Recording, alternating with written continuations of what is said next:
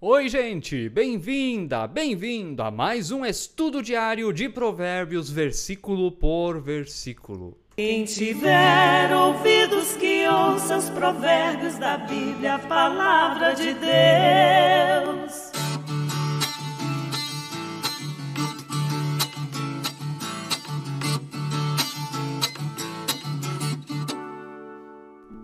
Que bom que você está aí com a gente outra vez para aprender com a gente da palavra de Deus. Se você ainda não é inscrito no canal, inscreva-se, ative o sininho para receber notificações de novos vídeos.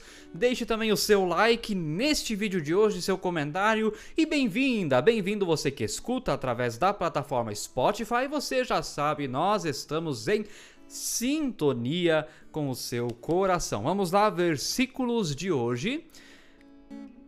Provérbios 8, 30 até 31. Eu estava com ele e era o seu arquiteto. Dia após dia eu era sua alegria, divertindo-me em todo o tempo na sua presença, divertindo-me no seu mundo habitável e achando alegria junto aos filhos dos homens. Queridos e queridas, a sabedoria é divertida.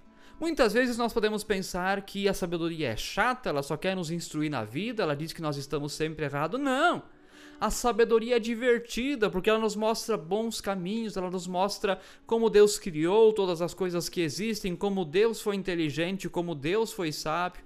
E olha, para criar um mundo, eu estou olhando para minha janela aqui do escritório agora, né?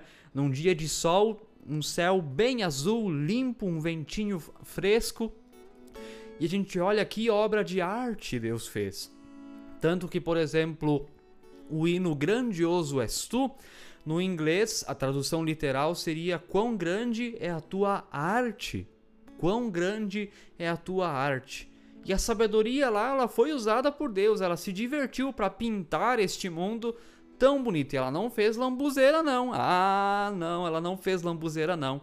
Ela aproveitou para fazer tudo muito bonito, tudo perfeito, para que você e eu pudéssemos viver e desfrutar aqui também de uma boa vida. Deus nos deixou um jardim. Claro, veio depois a queda, veio o pecado, que traz também para o mundo a tolice, e o ser humano tolo começa a estragar a obra de arte que Deus fez com sabedoria. É verdade.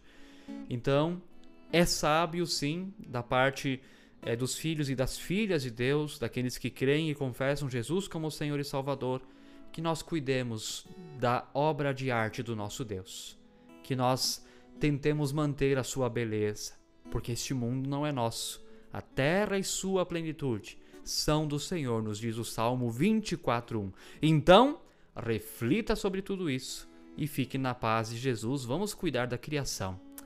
Amém. Quem tiver ouvidos que ouça os provérbios da Bíblia, a palavra de Deus.